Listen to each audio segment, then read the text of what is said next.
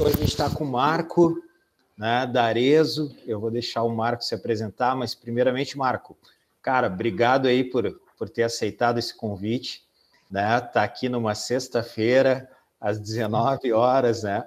Pô, tu aceitou ali de, de, de, de, de primeira mão, cara, muito obrigado mesmo. Legal contar com, com a tua disponibilidade, principalmente com, com um profissional do teu gabarito ali, isso é muito bacana, eu acho que agrega muito para o pessoal que está aqui, para todos nós também da GrowDev, com certeza. A gente sempre aprende muito nessas conversas que a gente tem aqui com, com os profissionais de mercado e também para os alunos, para quem está ingressando na área, eu digo assim, escutem com atenção. Né? Uh, aqui a ideia é a gente ter um bate-papo muito tranquilo, um canal bem bem descontraído, fiquem à vontade para perguntar. Vamos ver ali a dinâmica que o, que o Marco vai sugerir. A gente pode, né, ou ao longo da apresentação, se ele entender que assim faz mais sentido, ou lá no final a gente pode também reservar ali uns, uns minutinhos para perguntas, mas sintam-se sintam todo mundo à vontade, quem está apresentando, quem está tá, tá, tá aqui ouvindo, vendo, né? Sintam-se à vontade, que é um momento mesmo para a gente bater um papo legal. Marco, brigadão, cara, tá contigo a palavra aí. Tá. Ah, antes de mais nada, né, agradecer aí o Manuel é, pelo convite, tá? É um prazer estar aqui falando para vocês, né? Agradeço aí também a confiança aí é, de mim estar trazendo aí um momento aí e ter considerado o meu currículo, meu perfil aí para poder estar falando aqui para vocês um pouquinho nessa noite, né? Então, eu vou compartilhar aqui a minha tela com vocês, né? Preparei uma apresentaçãozinha aqui só para conduzir um pouco melhor a, a conversa, né? Vocês estão vendo a minha tela, a minha apresentação? Sim, sim, sim, está aparecendo. Sim, sim, está tá. aparecendo. Tá. O Marco, uh... desculpa, eu só queria fazer um, um parênteses. Pessoal, eu vou pedir para todo mundo uh, mutar né, o seu microfone, colocar ali no mudo, né, para que a gente não tenha nenhuma intervenção. Aí, se alguém quiser fazer um questionamento, tudo só abre o microfone e, e pergunta, tá? Show justamente. Uh, eu vou apresentar aqui, vou falar um pouquinho, uh, mas eu resolvi, reservei alguns minutos ali no final da apresentação para dúvidas, perguntas, tá? Mas sintam-se à vontade para abrir o microfone, o microfone, me interromper e fazer alguma pergunta, algum ponto, tá? Uh, Manuel, os outros participantes aí da, da live, tá? Fiquem à vontade. Beleza. Tá? Uh, então, o tema que eu pensei em trazer aqui para vocês, né, é falar um pouquinho sobre o e-commerce, sobre o omnichannel que a gente roda ali dentro da companhia, né, e como que isso está impactando e transformando o, varejo, tá? Uh, vou aqui está um pequeno uma pequena agenda ali, né, do que, que vai ser a nossa conversa, né? Vou falar um pouquinho aí sobre mim, sobre a minha carreira, por onde eu já passei, o que, que eu já fiz, depois eu vou entrar no tema aqui da nossa conversa, vou deixar algumas dicas aqui é, para quem está começando agora, né? E no finalzinho ali a gente abre um espaço para dúvidas e tal. Não se atentem a essa questão das dúvidas estar tá aqui por último, tá? Podem me interromper aí no meio do caminho também, tá? Então, como já sabem, né? Meu, meu nome é Marco Túlio, eu tenho 25 anos, né? Uh, sou natural ali da cidade de Niquelândia, Goiás né? Técnica eletrotécnica pelo Senai, uh, fiz bacharel em ciência da computação pela Universidade Federal de Goiás também, né? E desde então estou no mercado de trabalho, né? Então, o meu primeiro contato com programação foi em 2010, né? Falando um pouquinho aí sobre a minha carreira. Então, já são quase 11 anos aí com um, tendo contato com programação, né? Uh, esse meu primeiro contato com programação foi no técnico de elétrica, né? Mas era uma programação mais voltada para automação industrial, é, acionamento de equipamentos de pneumáticos, usando CLP uh, e afins, né? Uh, depois eu concluí o ensino técnico ali, o ensino médio, já ingressei na faculdade, né? Na Universidade Federal ali do, de Goiás, que eu sou natural de lá.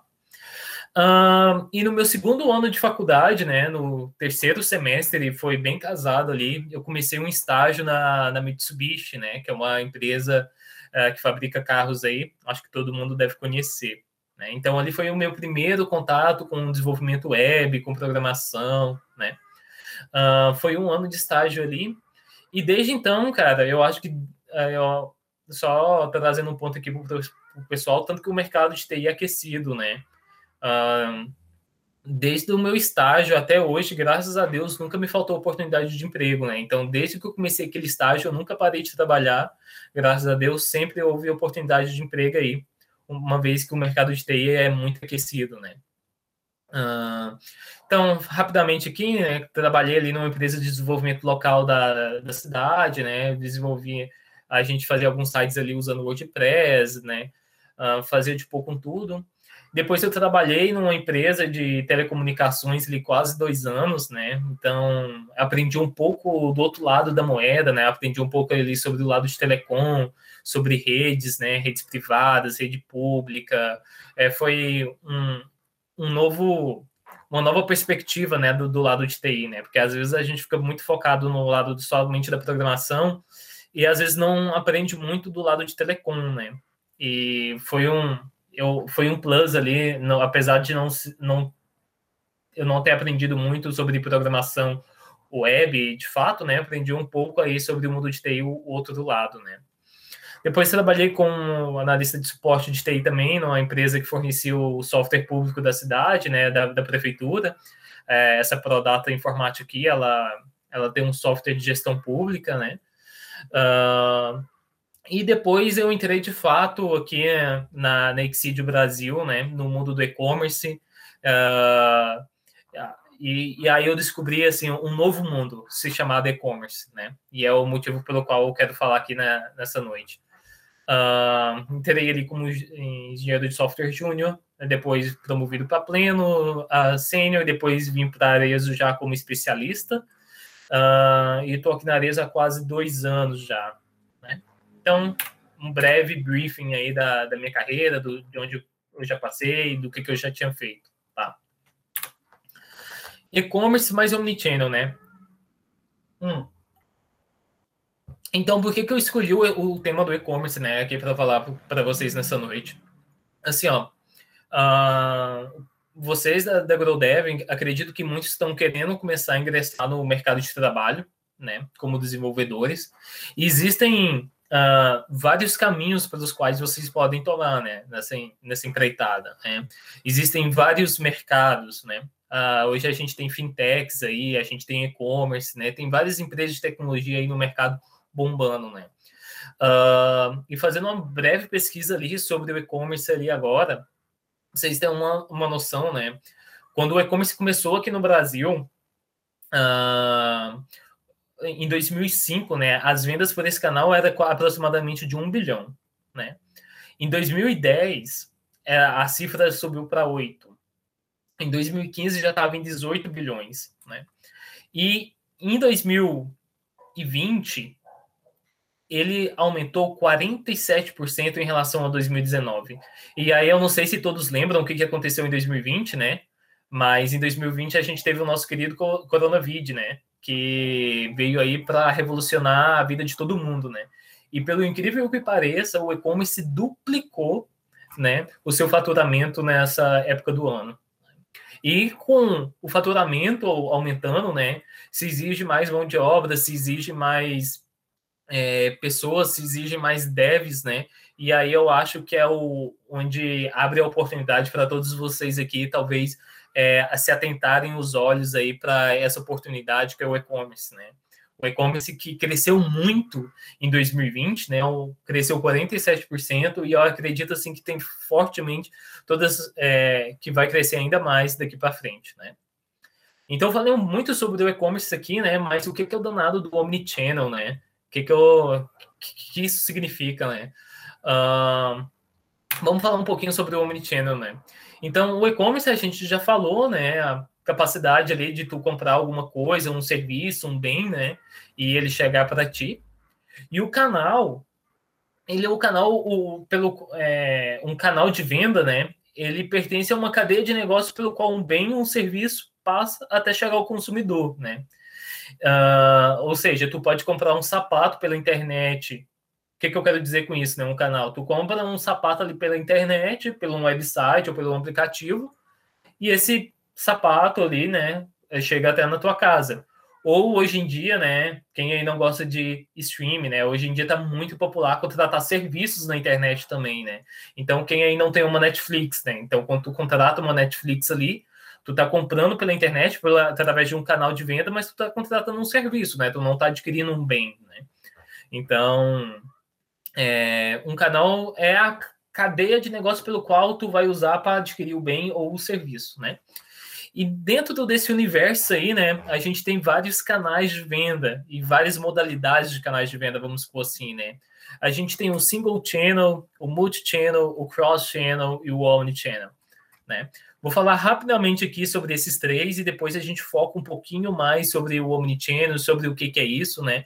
E sobre o que, que a gente está fazendo aqui dentro da Arezzo em relação a isso também, tá? Hum. Então, no single channel, né, como ou seja, de canal único, né, uh, o, o cliente, né, o, o, vendedor, né, ele tem apenas uma única forma de poder vender o seu produto, de vender o seu serviço ao cliente, né? Sei lá, pode ser um aqui no, nessa imagem ele representa um, um catálogo da web, né? Então poderia ser só um website ali pelo qual o cliente vai comprar e vai receber o produto na casa dele, né? Então é apenas um, um único canal de venda. Uh, uma outra modalidade de venda seria o multichannel, né? Que ele aproveita de mais de um canal para otimizar a extensão dos serviços aos consumidores, ou seja, uma forma dele vender mais, né?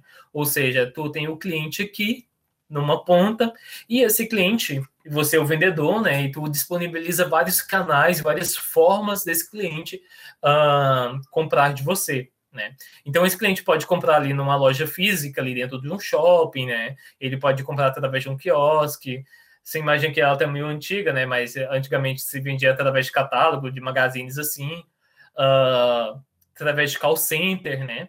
Então, são vários canais de venda aí que tu pode estar tá, é, atingindo o seu cliente, né? Pelo qual o seu cliente pode estar tá interagindo contigo e comprando, né? Uh, detalhe, né? Nessa, nesse formato aqui do multichannel, né? Uh, cada a loja ela pode aplicar uma política de preço, enquanto o call center pode aplicar outra política de preço, né? E às vezes o estoque desse cara aqui não está vinculado com, com o estoque desse cara aqui, né? E a gente vai ver que essa figura muda muito quando a gente começa a falar de omnichannel, né? A, a, o principal objetivo do omnichannel né, é tu oferecer uma, uma experiência única para o seu cliente, né? Então, mas vamos chegar lá ainda. O cross-channel, né, é, um, tá, é, é, é, até popular hoje em dia, né? Uh, o cliente ele pode navegar por vários canais diferentes e finalizar a mesma compra. Ou seja, uh, o cliente ele pode namorar um produto ali na, na, loja, no, no, na loja online, né, no site. Ele namora, namora o produto ali no, no site e depois ele vai lá na loja física e retira aquele produto pelo mesmo preço, entende? Então, uh, às vezes tu não quer pagar o frete ou tu não quer esperar pela demora, né? Mas tu quer entender todos os detalhes técnicos daquele produto que tu vai comprar, né? Então, aí uh, tu pode namorar o produto ali na loja online, né? E depois retirar ali na loja física, né? Esse é o cross-channel, né? E a gente chega aqui no, no nosso famoso omnichannel né, que o grande objetivo dele, né, é oferecer uma visão homogênea, né, para o cliente, né, ele ter uma experiência única de compra contigo, independente do canal de venda que ele está usando, né. Para o meu cliente, né, não importa que ele se ele está comprando da Arezo no site da Arezo ou no aplicativo da Arezo, né, ou na loja física ali no shopping da Arezo, ele quer ter a mesma experiência de compra, né? Ele quer comprar pelo mesmo preço, ele quer comprar é, com a mesma uh, facilidade, né? Então, a, aqui a gente luta, a gente, eu vou chegar dentro do Omnichannel da, da companhia, o que, que a gente tem aqui, né? Mas o grande objetivo é tu oferecer né, uma visão 360 aqui para o seu cliente, uh, da experiência né, dele dentro da companhia, né? Ele quer ter uma experiência única, né? Então, o que que, a, o que que eu tenho aqui dentro da companhia hoje, né? Hoje eu tenho o meu hoje aqui dentro do, da Arezo, a gente tem quatro principais canais de venda aí, né? Então, eu tenho meus aplicativos que rodam em Android e iOS, né? Eu tenho a minha loja física, né? Eu tenho a minha loja física ali dentro do shopping, né? Esparramada pelo Brasil afora aí. Eu tenho o meu site online, né? E eu tenho o meu call center também, né? Que é hoje em dia. E tudo isso, né? É, é muito. Por que, que eu estou trazendo isso? Porque se mudou muito a forma com que o cliente consumia produto e consumia é, um e-commerce 20 anos atrás para a forma com que é hoje, né? Hoje em dia o pessoal está muito preocupado em ter um checkout mais rápido possível, de efetuar a compra da forma mais fácil possível, né? Hoje, quem nunca comprou na Amazon, né? Na Amazon ali, se tu espirrou, tu tá comprando, né? Uh, eu não sei se todo mundo chegou a pegar essa fase aqui, mas tinha uma época que tu entrava num site de e-commerce para poder fazer o cadastro, ele pedia até o nome da sua avó, entende? Ele pedia CPF, ele da, da sua mãe, ele pedia um monte de informação assim que dificultava, dificultava o cadastro, né? E conforme o tempo foi passando, o e-commerce foi revolucionando, a o pessoal foi tentando simplificar o máximo possível para otimizar as vendas, né? Então, a forma com que a gente consome e-commerce hoje em dia é muito diferente da forma com que a gente consumia e-commerce, eu diria, até 10 anos atrás, né? Essa visão de omnichannel, de oferecer uma experiência única ao cliente, aqui no Brasil, eu diria que 10 anos atrás as empresas não estavam muito preocupadas com isso, né?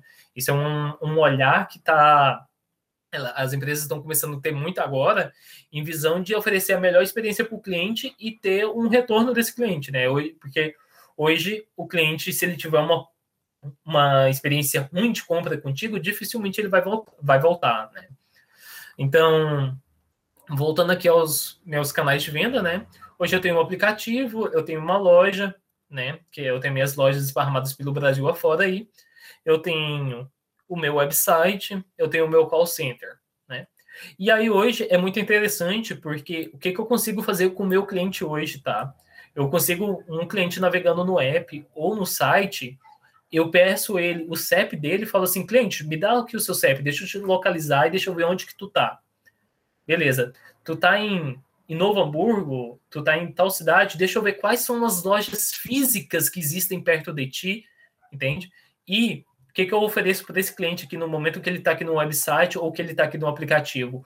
Eu recomendo para esse cliente que está comprando um sapato aqui lojas físicas próximas dele. Eu falo assim, ó, esse sapato que tu quer aqui, ó, tu pode retirar esse produto nessa loja X, no shopping X, ali perto de ti, sem pagar frete, né? Tu pode fazer um pick-up in store, né? Que é uma modalidade de venda de entrega nossa ali, que é o pick-up in store, né? tu não quer pegar o, uh, o, o produto na loja, eu posso pedir essa loja para poder entregar na tua casa também. Se a, claro, a loja tem que ter se cadastrada no nosso e-commerce, com o franqueado tem que ter sido cadastrado com essa opção, né? mas eu posso pedir uma loja para poder entregar na tua casa também muito mais rápido do que o produto sair do, do, do meu CD, né, do meu centro de distribuição em outro estado, levar cinco dias para poder chegar na casa do cliente, né? Então, hoje a gente tem toda essa inteligência, né, do atrelada para poder oferecer uma experiência única ao cliente, né? Então, no momento que o cliente está aqui no site ou que ele está aqui no aplicativo, eu consigo localizar o cliente, eu consigo ver lojas próximos ao cliente, uh, próximos ao cliente e recomendar tudo isso para ele. E com tudo isso, né, dando essas, essas duas opções para o cliente, da dele retirar o produto na loja ou da loja entregar o produto o produto para ele. Se ele mesmo assim ele não quiser nenhum desses dois, ele ainda pode finalizar a compra pela pelo web ou pelo app pedindo o e-commerce para entregar, né? E aí o e-commerce vai levar uns quatro ou cinco dias para poder entregar mas ele a, a, a, grande vantagem disso é que ele poderia pegar na loja ou pedir a loja para poder entregar na casa dele ali com poucas horas né, de, de delay. Né? Então a gente está tá falando assim de uma entrega da web ou uma entrega do app que demoraria de 4 a 5 dias, eu posso reduzir isso para horas, né? Pedir na loja ali para poder enviar um motoboy e entregar o produto na casa do cliente. Né? Hum. Tirando o que, né? nesse caso aqui, a venda vai para a loja. O e-commerce ele, é, ele recebe apenas uma comissão, né? Então o meu franqueado também, né? Eu tenho um melhor relacionamento com meus franqueados e com minhas lojas próprias também, né? Porque eu levo fluxo do e-commerce aqui para dentro dessa loja também. Então é uma forma de me favorecer um, um franqueado meu, né? Uh, e o contrário também é verdadeiro aqui, tá, gente? Então, por exemplo, uh, o Manuel, né, tá com a esposa dele ali no shopping, né? Chega lá para poder comprar um sapato da Arezo e infelizmente não tem o tamanho, o tamanho ali, né, do, do sapato uh, da esposa dele, né? O que, que, ele, o que, que a atendente ali na loja pode fazer? Ela vai fazer, ah, não tem o seu tamanho, mas eu posso fechar um pedido aqui na web para ti e a web entrega esse produto na sua casa ali com quatro ou cinco dias, entende? No, no, no seu tamanho. E aí, nesse cenário aqui, né, o e-commerce recebe a venda e a loja é comissionada, né? Agora, nesse cenário aqui, a loja recebe uma comissão pela venda efetuada e o e-commerce fica com uma porcentagem, com uma fatia do bolo aí também, né? Então, aí falando sobre o call center aqui, né? Uh, hoje, uh, nem todo mundo tem facilidade com tecnologia, né? Então, hoje, um cliente meu que está navegando ali no, no, no, site, né? Se ele está com dificuldade, ele pode acionar um call center meu ali pelo, pelo WhatsApp. E meu, e meu call center tem toda a condição de emular o site do cliente runtime, entendeu? Criar um carrinho novo para esse cliente, adicionar produtos nesse carrinho para esse cliente aqui, né? Então o cliente está navegando ali no site, está com dificuldade, entra em contato no meu WhatsApp, eu tenho um atendente ali para poder conversar com ele. A cliente consegue emular os, a, a, mesma o mesmo site, né? A mesma visualização que o cliente está tendo, a mesma sessão, né? A, a atendente de call center consegue vincular, a, acessar aqui. E o mesmo carrinho que o cliente tem, a call center vai conseguir editar ele, né? Então ela vai conseguir colocar um produto aqui, vai conseguir colocar um voucher de desconto, né? Vai conseguir cadastrar o endereço do cliente se ele está com alguma dificuldade, né? E e o cliente pode simplesmente, depois disso, finalizar a compra. O cliente ainda está com dificuldade para finalizar a compra. O meu call center também pode finalizar a compra para o cliente. Né?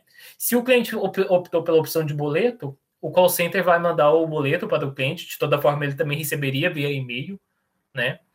Uh, se o cliente quer pagar com cartão de crédito, também tem como, né? Esse, nesse cenário aqui, a, a atendente ela tem, finaliza uma compra com uma coisa que a gente chama aqui de venda link, né?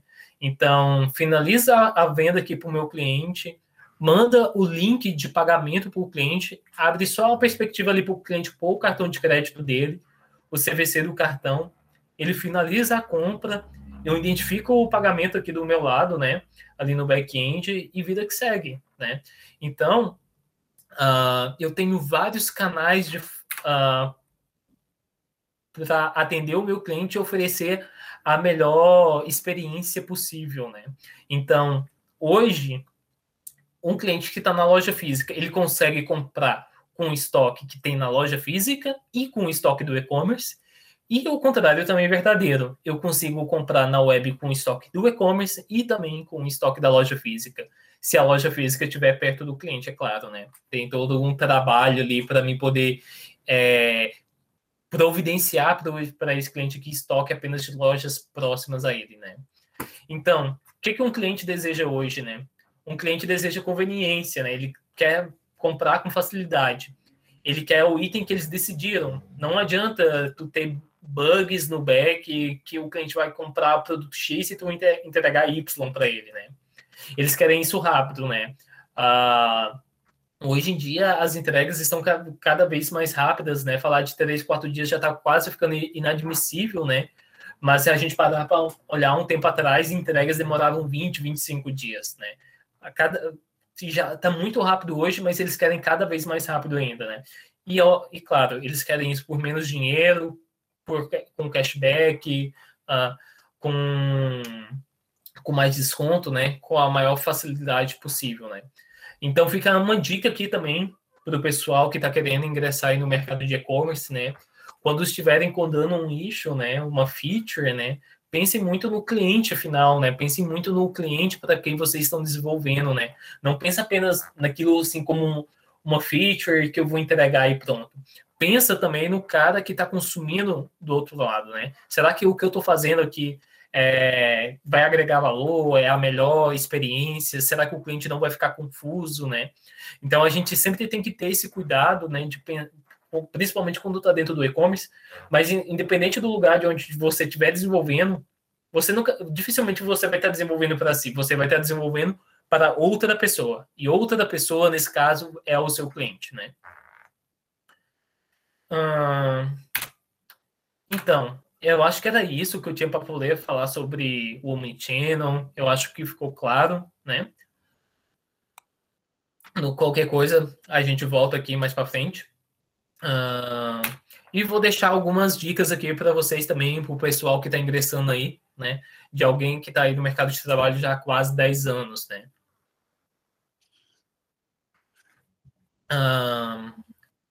Trabalhe as hard skills, mas nunca se esqueça das soft skills, né?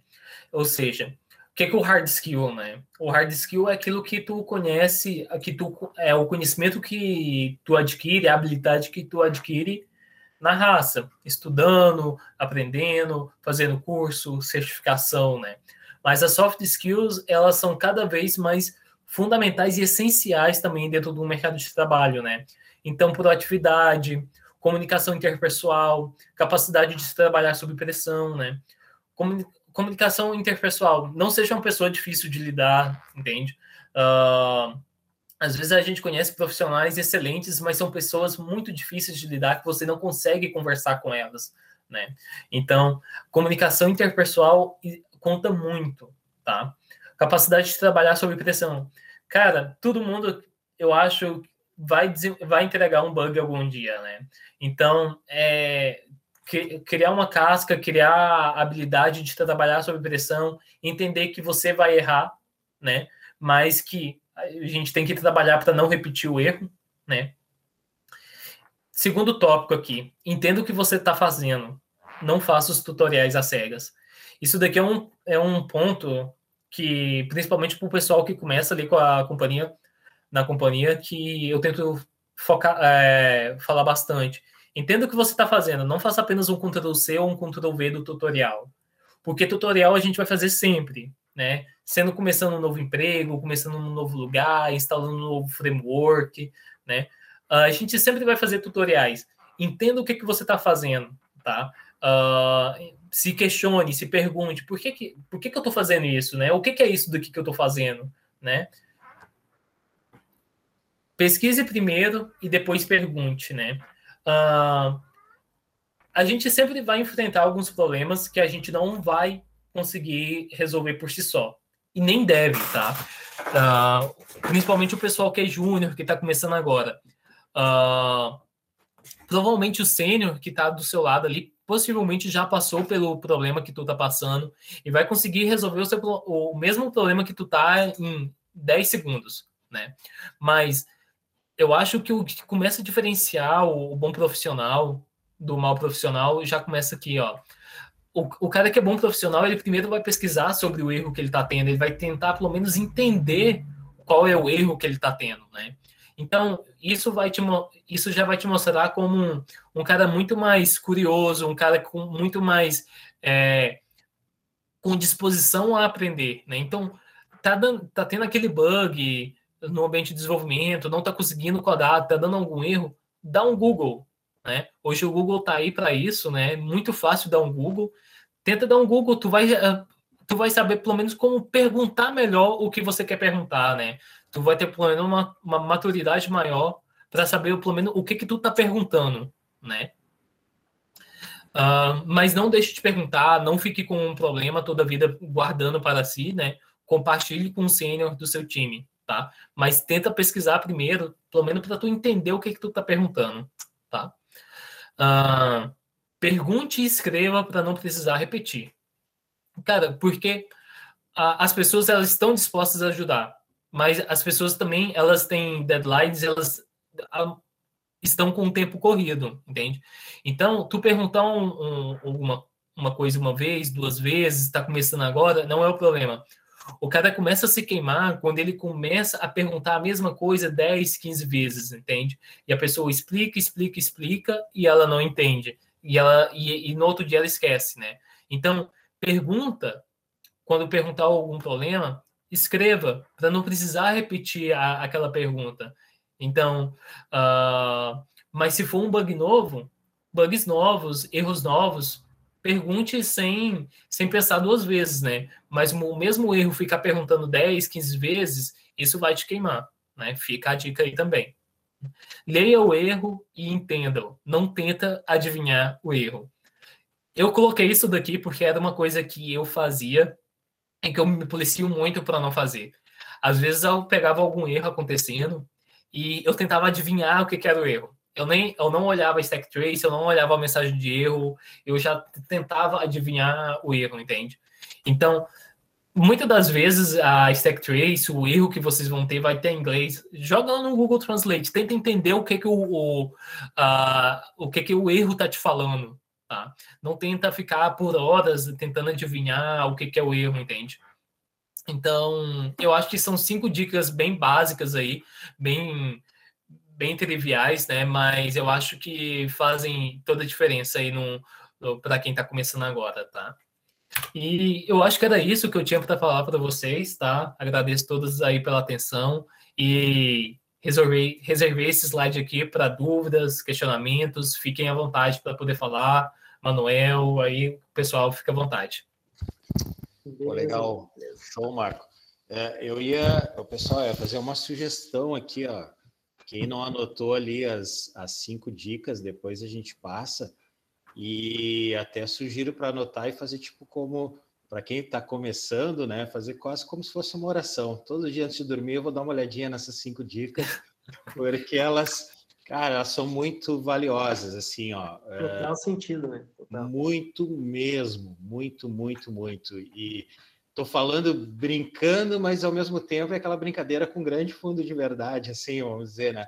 É, é porque elas te dão aqui, de fato, um, é, vamos dizer assim, né? Meio que um caminho das pedras, assim, né? É, são dicas bem legais. Outra coisa que eu acho, assim, né, Marco, ouvindo tu falar ali na parte do Omnichannel, cara, e, e, e toda a inteligência que vocês estão construindo ali para proporcionar é, uma única experiência de venda e reduzindo o tempo de entrega e, e, conectando, acho que cada vez conectando mais o cliente ali a, a, a, ao, ao, produto, enfim, é, isso mostra muito também, né, o, cara, o quanto que está aquecido a área de tecnologia, porque para tu fazer tudo isso, né, é, é, tecnologia por trás, né, é inteligência, é negócio, é business, mas cara, é tecnologia, né? E é desenvolvedores. Então, quando a gente fala, pô, que a área de tecnologia está aquecida, porque hoje,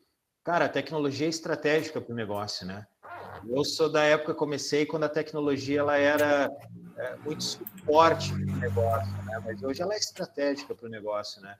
E, cara, eu vejo, e, e, hoje, assim, cara, eu acho que hoje vocês, vocês acho que lideram na América Latina no varejo, né? Uh, a gente tem um faturamento muito grande, uh, só que uh, a, a, gente, o nosso foco até, 2010, até 2020 né, era só sapato, então talvez se considerar só varejo de sapato, talvez sim, né? Uhum. Uh, mas agora a gente está crescendo também. Agora a gente teve a aquisição de outras companhias, né? Para a gente quer. Antigamente a gente vendia só sapato para mulher, né? Uh, teve a entrada da Vans, né? agora vendendo sapato para homens também, um outro do mercado, né? Com a, a gente comprou a reserva agora para poder look completo, camisa, camiseta, calça, bermuda, né? Look masculino também. É, então, sim, a, gente, a, a, tendência é só crescer cada vez mais, né? A gente está expandindo aí. Uh, uh, tipo, tentando pegar todos os nichos assim possíveis, né? E a gente também teve o, a, ano passado a criação do nosso marketplace também, né? Uhum. Então uh, já existiam aí no mercado é, marketplace consolidados, né? Magazine Luiza, Carrefour, Americanas, né? Uh, e a gente está chegando aí com tudo também com a nossa solução de marketplace aí que já está rodando há quase um ano já. Oh, que legal, bacana, bacana. Vou deixar aí para alguém se quiser fazer uma dúvida, pergunta, senão eu vou. Marco, eu sempre comento aqui com, com os grow devers, né? Que a diferença de um pleno e sênior é que a gente já errou muito mais que eles, né?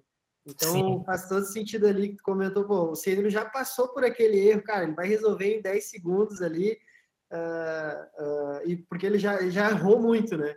E essa é a diferença. Então, a gente vai errando, vai errando até acertar aí e conseguir subir na carreira aí. Temos Respondendo uma... o que perguntou no chat aqui, a Arezzo, ela não é italiana, ela começou em Belo Horizonte e mudou aqui para o Rio Grande do Sul, não me lembro a data. E só que ela, a gente tem várias marcas que a inspiração italiana, Arezzo é o nome de uma cidade na Itália, se eu não me engano. Uma das outras marcas nossas é a Ana Capri, que é inspirada na ilha de Capri ali na Itália também, né? Legal. Bacana, legal. A Thalia tem uma pergunta ali. Uh, oi. Sim, sobre o Omnichannel, que ele mostra todos aqueles canais, eu fiquei com uma dúvida. Quando a empresa tem, por exemplo, a gente vê muito empresas oficiais agora vendendo também pelo Submarino, pelo Amazon, pelo Mercado Livre, as marcas aparecem em outros sites também, não é só o site próprio da empresa. Isso ele entra na mesma parte do de ser, que seria de website ou ele tem alguma, alguma separação? Tá. Uh, a gente tem presença dentro de alguns marketplaces, tá? Uh, mas e, e essa coisa da gente tá num, dentro de um marketplace, ela não pertence muito à visão do omnichannel, né? Porque a, eu não consigo oferecer a experiência única de compra para o meu cliente, uma vez que ele está comprando ali no, no site da Netshoes, por exemplo, né? Ou no site da Magazine Luiza ali, na, acho que é da Fit, né? Eu falei Netshoes, mas eu falei errado. Então, acho que era da Fit ali que vendia alguns produtos nossos, né? Então, não consigo oferecer uma, a mesma experiência que eu ofereço aqui dentro dos meus produtos, né? Mas é uma forma de eu aumentar a minha forma de venda, né? É uma forma de eu conseguir faturar mais, né? Então, é uma forma, assim, de eu estar presente em mais lugares. E quando veio o Covid ano passado, né? O movimento da companhia foi querer estar presente no maior número de, é, de, de, lugares possíveis, né, para otimizar as nossas vendas ao máximo, né? Obrigada. Legal. Bacana. Fernando, manda aí. Oi, tenho duas perguntas, tá? Até anotei. É, como está o mercado e-commerce voltado no que se diz ao front-end, que é uma área que eu estou em vista, assim, e a segunda é qual foi a tua maior sacada assim, durante a tua trajetória como desenvolvedor? Tá. Uh, então, bora lá. Primeira pergunta do desenvolvimento de front-end. Cara, muito aquecido, muito aquecido mesmo, principalmente para as linguagens de React e Vue, né? A gente vê uma demanda no mercado aí muito grande. Uh, eu falo aqui pela nosso próprio caso aqui na, na companhia também, na Arezo, eu tenho uma vaga, eu sou especialista back-end, né? Eu entendo um pouco do front, mas não é a minha skill mais forte, né? Tem uma vaga de especialista front aqui para um cara sênior que eu não preencho ela, já tem três meses que eu não consigo preencher ela, né? Então, o mercado está forte, uh, mas uh, encontrar profissionais sêniores está ficando cada vez mais difícil, né? está ah, uh, cada vez mais difícil, mas pra, tem, a gente tem oportunidade para todos os cenários, para todos os níveis de quem está começando. O que eu quero falar com isso é o seguinte: a gente tem oportunidade para quem é sênior, para quem está começando agora, né? A gente tem um programa ali com a AgroDev ali, que a gente já está, a gente já absorveu quatro pessoas aí da Grow, né? Nosso objetivo é absorver três pessoas a cada seis meses, né? Então, é, a gente até gostaria de absorver mais, mas isso exige um. um é, primeiro, preciso treinar as pessoas que eu estou recebendo de vocês aí, né? Então, não consigo absorver uma quantidade maior do que isso, né? Mas, cara, LinkedIn, é, vagas aí, o que tu vê de oportunidades para desenvolvedor front-end é muito grande, né? Desenvolvedor back-end também não fica atrás, né? Desenvolvedor back-end também não fica atrás. A gente também aqui particularmente dentro da companhia a gente também tem uma demanda muito grande, né? Então, eu vejo com muitos bons olhos o pessoal que está aí com viés de front, viés de back, né?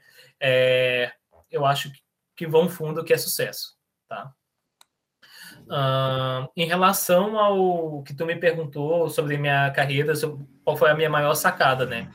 Uh, eu acho que a minha maior sacada foi ver que o, isso daqui que eu estou compartilhando com vocês, né? Quando uh, estava ali na, na, época da faculdade ainda, né? Não sabia ao certo qual, para onde eu iria, né? Então, quando eu estava ali na faculdade, ainda tinha um pouco de dúvida ainda para ir para uma área mais acadêmica, é, para uma parte mais teórica, para uma parte mais de pesquisa, uh, ou se eu ia para uma parte de telecom, que nem eu falei para vocês, eu tive uma experiência em numa companhia de telecom, né? E depois eu tive a oportunidade do desenvolvimento web e eu quando eu conheci desenvolvimento web, eu falei assim, cara, desenvolvimento web é, é o futuro e é isso para frente, né?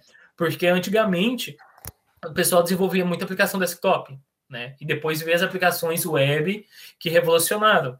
Por que, que revolucionou? Porque eu consigo acessar do meu navegador, entende? Então eu faço a aplicação, coloco no servidor aqui, uh, num servidor web aqui, e, e, depois o cara pode acessar de qualquer máquina onde que ele estiver, entende? Eu não tenho aquela necessidade de ter um técnico de TI indo lá, instalando o programa na máquina do cliente, entende? Ah, tá dando pau aqui com a versão do SO, do sistema operacional, tu abstrai um monte de problemas, assim, né? Então, eu vi que desenvolvimento web era uh, uma eu acho que a pílula do futuro, assim, né? E dentro do desenvolvimento web eu me encontrei ainda mais dentro do mundo do e-commerce, né? Então, eu acho que era isso. Não sei se eu respondi a tua pergunta. Respondeu sim, valeu, valeu.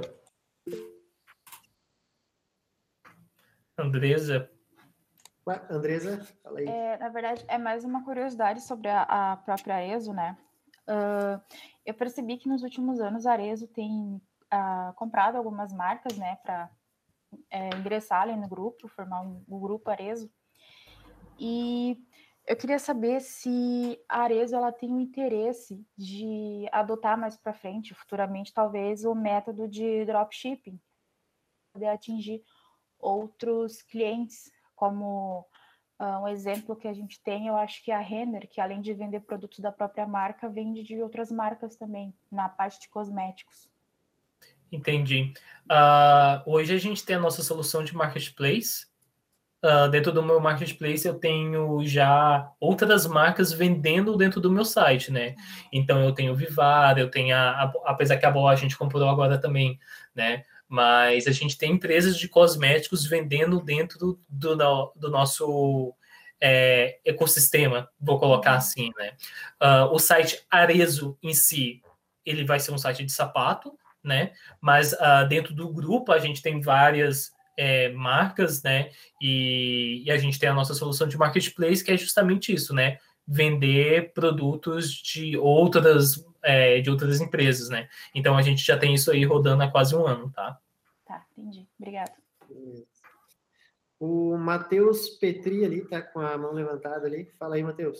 Opa, sobre aquela questão que tu falou de dificuldade de achar profissionais sênior, eu imagino que, né, se existe júnior, o júnior deveria ser sênior em algum momento da vida, né? Tu tem alguma ideia do que tu acha que ocorre? O pessoal vai embora do Brasil, o pessoal vai para São Paulo, para outros lugares? Uh, tá, é uma boa pergunta. Uh, uma, uh, como que eu vou pôr essa? O, é, eu acho que isso se dá muito devido ao tanto que o mercado está aquecido, sabe? E uma vez que o Covid chegou uh, levando todo mundo para o home office, né? Então o leque de contratação aumentou muito daquele desenvolvedor, né? Então hoje, né? Por exemplo, se eu concorria com a se eu concorri o meu desenvolvedor sênior ali com a, com a GetNet, com a Ticket e com, e com a Renner ali em, São, ali em, em Porto Alegre, Hoje eu concorro com São Paulo, eu concorro com Brasília, eu concorro com Floripa, né? E não só isso, né? Eu concorro com o mercado internacional também, que chega oferecendo, pagando em dólar para um cara que está codando aqui dentro do Brasil, né? Então, o cara vai estar tá codando aqui dentro do Brasil é, com custo de vida em reais, mas porém recebendo em dólar, né? Então, eu acho que esse aquecimento do mercado, o movimento, o que o Covid fez com que todo mundo fosse por home office, né? Uh, é, é, é, é, o que está dificultando essa possibilidade da, de encontrar os desenvolvedores sênios.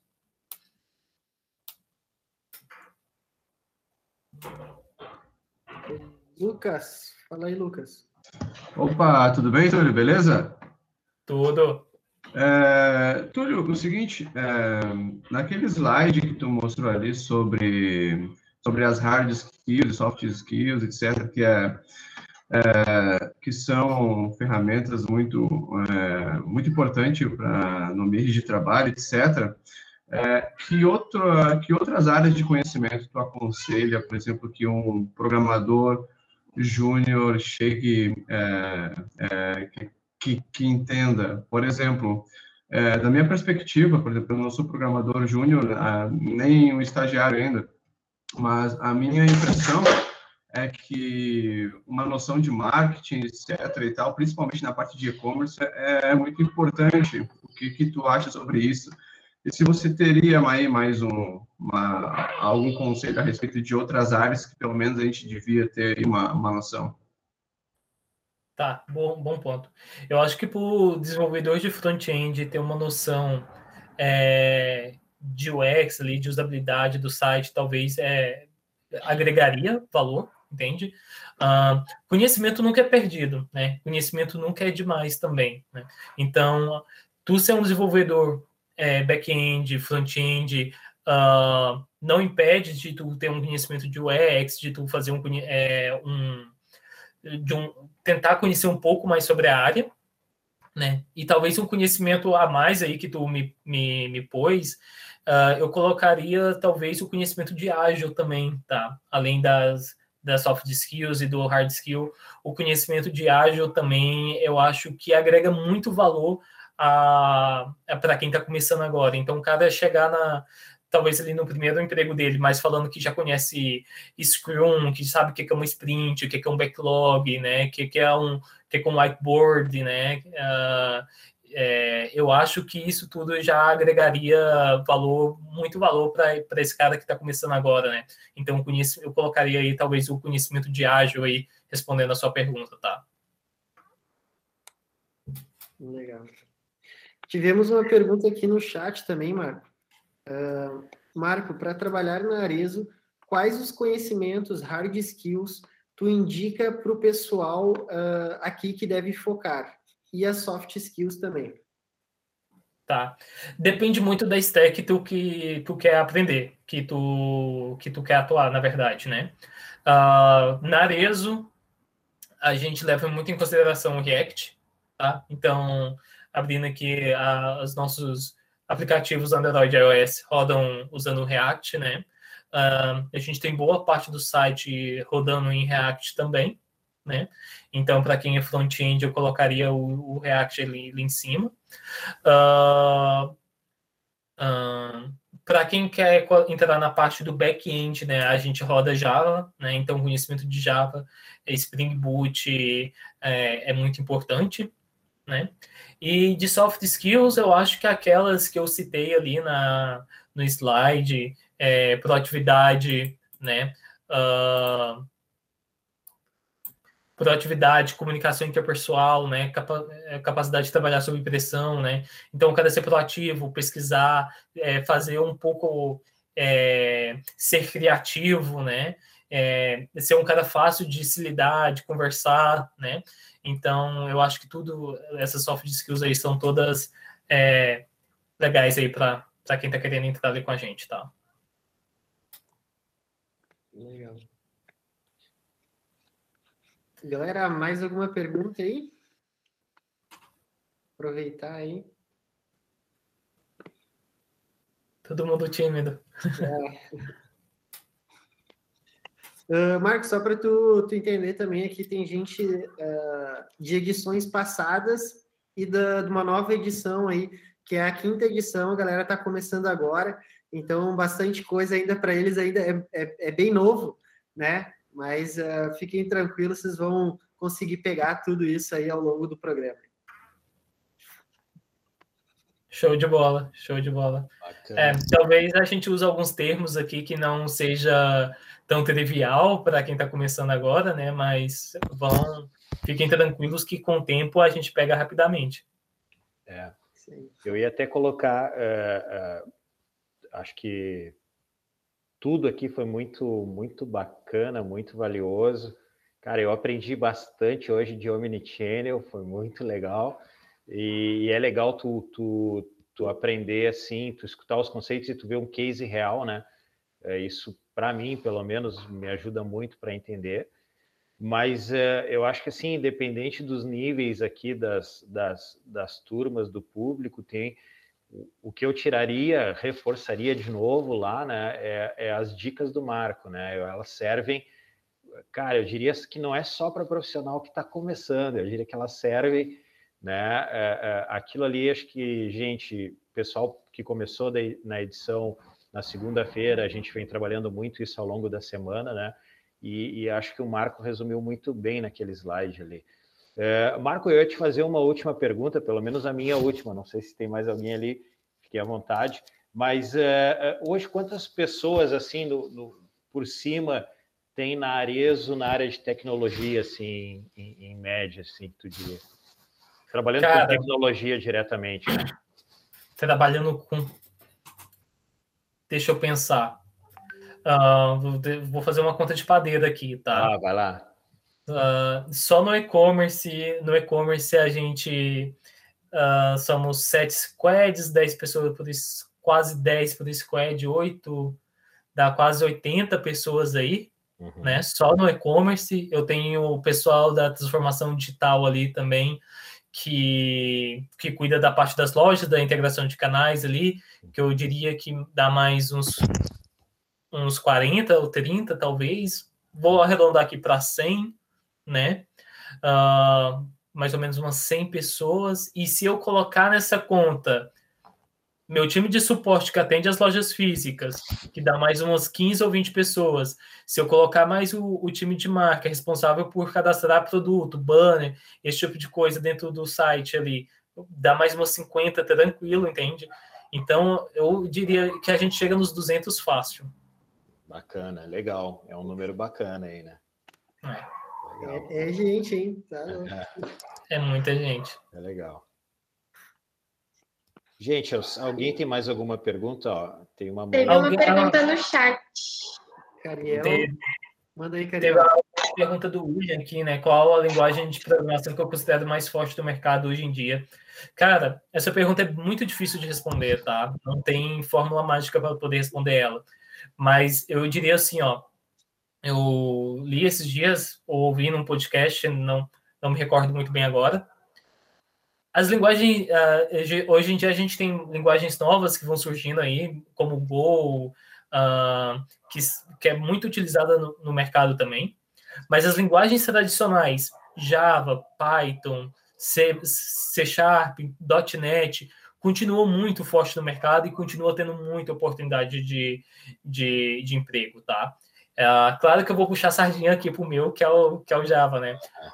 PHP tem, PHP eu sei que tem um preconceito no mercado aí também com PHP, mas o PHP evoluiu muito é, né, nos últimos anos aí, e também é uma linguagem de programação muito forte, tá? Então, eu acho assim, as linguagens de programação tradicionais aí, é, Python, Java, C Sharp, .NET e Python, eu diria assim que são o, o top 5 aí das linguagens de back-end, tá? Legal. Uh, Cariel, manda aí. É, o Marco ele comentou ali sobre a, a equipe dele, que são mais, mais ou menos 100 pessoas. Eu queria perguntar para ele como, como é feita a manutenção desse sistema, como cada pessoa age, se tem uma pessoa para fazer cada tarefa ou uma tarefa determinada para cada pessoa. Tá. O, o, o, conceito de squads, tá? É um conceito assim que foi criado ali dentro do Spotify e que foi difundido muito em, entre o, o mercado de, de TI, tá? Então a gente, o nosso time é dividido em squads, tá? Então cada squad ela toca uma frente do site, né? Então hoje eu tenho uma squad que cuida de shopping, uma squad que cuida de checkout, uma squad que cuida de, de pós-venda, uma squad que cuida assim. Então eu tenho algumas partes do meu site que são cuidadas por determinadas equipes, né? Eu tenho o meu marketplace que é cuidado por um outro squad também, né? E os meus aplicativos que são desenvolvidos por um outro squad também. Né? Então a gente tem frentes, né? Vou colocar assim, né? Frentes do site que cada squad toca, né? E essas squads elas têm um fluxo de trabalho, né? Então é onde que entra o conhecimento do ágil ali que eu tinha trago a, ali atrás, né? Aqui dentro da Areza a gente trabalha com sprints, né? Então cada squad, tá? Ela, aqui, pelo menos aqui com a gente, eu vou falar a nossa realidade, né? Ela é composta por um PO, né? Que é um Product Owner, né? O dono do produto, né? Ele, eu tenho alguns desenvolvedores, geralmente dois backs e dois fronts, e um QA, que é um cara para poder testar a minha aplicação, né? Então, o PO, ele é o cara que vai pegar o backlog, né? Vai separar as tarefas ali na, que eu vou codar nessa sprint, né? Que eu vou desenvolver nessa sprint. E ele é o cara que vai colocar essa tarefa ali no, no nosso to-do board, né? Nas tarefas que a gente vai desenvolver ali na sprint, né? Geralmente, o que, que acontece no início da sprint, né? O desenvolvedor back-end pega uma feature que está ali no to-do board de back, o desenvolvedor front-end pega um, um issue ali, né, que está no, no to-do board de front, desenvolve, né, entrega isso dentro de uma determinada branch e a gente tem todo um processo de CI, de, CD, é, de CD. Se eu for falar sobre tudo isso daqui, eu vou tomar um tempão. Então, é, mas basicamente é isso, né? Então tem a gente divide toda a equipe em squad, cada squad tem o seu PO, que é para priorizar as tarefas, que leva para sprint, e cada desenvolvedor pega a tarefa ali que ele achar mais conveniente ou que o PO atribuir a ele. Show, show. Legal. A gente tem algumas perguntas no chat ali, né? Tem uma do Thiago Freire, que é uh, como tu enxerga a questão de sairmos aqui da GrowDev na linguagem Node, GS, TypeScript e passar a trabalhar com Java na Arezzo. Tá, nesse caso eu entendo que tu tá querendo ser um desenvolvedor back-end, né? Uh, tá. Eu, eu, eu vou muito pelo, uh, pelo ponto assim, ó. É, é, importante que tu absorva o conceito, né? Uh, a linguagem de programação, se tu parar para analisar, elas são muito parecidas entre si, né? Claro, o nome do método muda, a forma com que tu faz numa linguagem de programação uma coisa é diferente na forma com que tu faz em outra, né? Algumas linguagens de programação têm as suas particularidades, mas se tu aprender bem o conceito de orientação a objeto, né, que é o mais essencial de tudo, né? Uh, como Java é uma, uma linguagem orientada a objeto, né? Então, se tu entender o conceito de orientação a objeto, com um treinamento ali de uns dois, três meses ali, eu acredito que tu fica apto para poder começar a codar em Java e pegar as primeiras features, tá? Mas o mais importante de tudo, entendo orientação objeto, eu sei que TypeScript vem veio para colocar um pouco de orientação objeto dentro do JavaScript, né? Então, entenda o que é uma classe, entenda o que é um objeto, o que é uma instância, né? o que é um atributo, o que é uma variável, né? aprenda é, direitinho os termos, os conceitos, né? para tu poder absorver, é, usar isso com poder sair de uma linguagem de programação e migrar para outra com maior facilidade, tá? Absorvendo os conceitos não é difícil, tá? Bacana. Tem uma outra ali uh, sobre os usuários da plataforma colaboradores das lojas próprias, franqueados, ao observarem bugs e possibilidades de melhorias, de que forma eles encaminham esse, esse feedback e como ele é analisado pela, pela equipe de devs? Tá.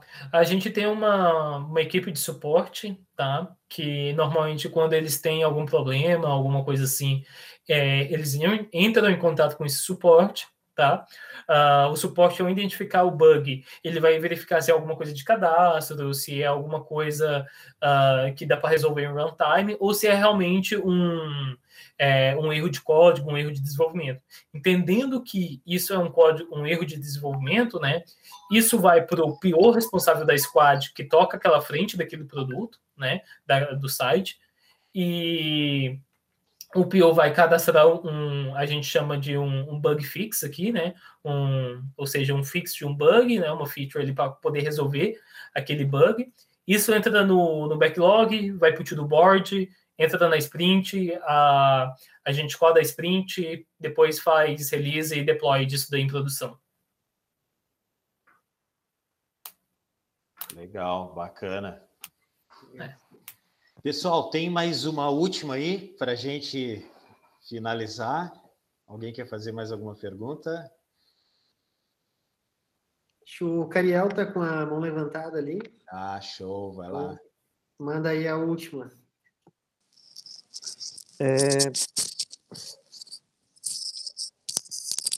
É, eu queria perguntar para ele qual é a diferença do front e do back-end nesse caso. Uh, o front-end tu entende que é a parte, pode entender que é a parte mais visual do site, né? A parte que tu realmente vê ali, né? Quando tu coloca ali ares.com.br, tu vai ver um monte de banners sendo renderizado, né?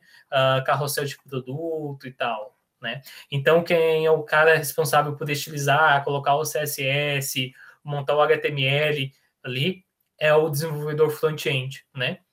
Uh, o cara responsável por, por exemplo, é, prover os banners para tu visualizar, né, os banners, os produtos, né, isso vem do nosso, do nosso back-end, né, então é o desenvolvedor back-end que vai trabalhar ali no sistema de CMS para prover conteúdo, né, CMS, para quem não sabe, é, é, sistema de gerenciamento de catálogo, né, então é através do nosso CMS ali que o, o o time de marca vai subir banner, imagens, esse tipo de coisa, e é o desenvolvedor back-end que vai trabalhar na lógica de buscar isso dentro do banco de dados e disponibilizar para o front-end renderizar, né?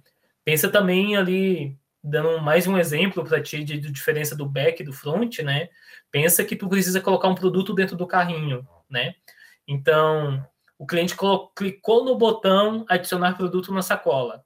Quem desenha o botão, quem uh, faz a lógica no JavaScript para poder enviar a requisição, né, de adicionar, solicitando que aquele produto seja adicionado dentro do carrinho, é o front-end. Mas quem recebe essa solicitação e faz toda a lógica de verificar se eu ainda tenho aquele produto no meu estoque, se aquele produto ainda está disponível, e inserir aquela, aquela informação dentro do banco de dados, é o desenvolvedor back-end que faz, tá? Legal, bacana. Não sei se tem mais alguma mão levantada aí. Acho que tinha do Fernando. Fernando. Fernando. Oi, uh, eu tenho uma dúvida assim, bem pessoal, sabe? É assim, ó. Uh, eu vi um podcast há um tempo atrás, eu acho que na época que a Arezo estava comprando a Vans, é, com Alexandre Birman, assim, e eu achei ele uma pessoa sensacional, assim, eu queria te perguntar assim, o quanto é impactante a figura de um líder assim, numa empresa tão grande quanto a Arezo, uh, e até na área da tecnologia, que provavelmente ele não deve entender. Tá, Ou sim. Uh, uh, o Alexandre, ele conversa muito com, com os funcionários através do Zoom, a gente tem os nossos canais abertos, né? Uh, eu acho que a importância ele é um, que ele é um cara assim que ele está disposto. O lema dele é 2154, né? Ele quer que a empresa chegue no ano de 2154 a 100% ainda on fire, entende? Porque se tu olhar na década de 90, tu tinha empresas assim muito grandes que tu considerava infalíveis. Vamos pegar o exemplo aí da Blockbuster, entende? Tu falava assim, nossa, essa empresa nunca vai falir na vida, de tão grande que é, entende? Uh, e hoje essa geração nova, se perguntar o que é blockbuster, vai falar assim: ah, é um filme que bombou, mas não sabe o porquê que é um blockbuster, entendeu? Uh, Então, eu acho que assim, ter a figura de um cara que está disposto a levar a empresa para frente e chegar. A, é, a gente já tem quase 50 anos de empresa, né? Então, não não não falir e chegar lá na frente, se manter, acompanhar a evolução da tecnologia, né? Porque pensa, uma empresa de 50 anos atrás, quando isso começou, a tecnologia era mato, nem existia internet no Brasil, entendeu? Direito. E, e, hoje a gente tem uma presença no mercado de tecnologia muito forte, né? Então você tem que ter todo um. Tu tem que ser um líder com, com um olhar muito voltado a a querer acompanhar o mercado, a querer acompanhar a tecnologia para se manter atualizado, né? E a gente tem essa essa preocupação aqui, não só do nossa do lado dos desenvolvedores, né? Mas assim da, da nossa liderança aí também. Né? Show de bola. Pessoal, então a gente vai encerrar em função do nosso horário, tá? A gente também tem um, um fechamento, já passamos som do Marco aqui também, que a gente combinou com ele. Mas, assim, quem tiver uh, uh, alguma outra questão, dúvida, nos encaminha, que a gente passa para o Marco, tá? E pede ali um para ele nos responder. Tenho certeza que ele, que ele vai. Respondo sim, com todo prazer. Legal. Uh, quero agradecer a todo mundo né, que compareceu, foi bem legal, e principalmente ao Marco, novamente. Marco, foi um bate-papo muito bacana, cara, muito legal mesmo. Eu tanto que agradeço. Que, tanto que passou muito rápido e a gente já extrapolou, e eu acho que se, se a gente deixasse, a galera vai perguntando e a gente vai longe.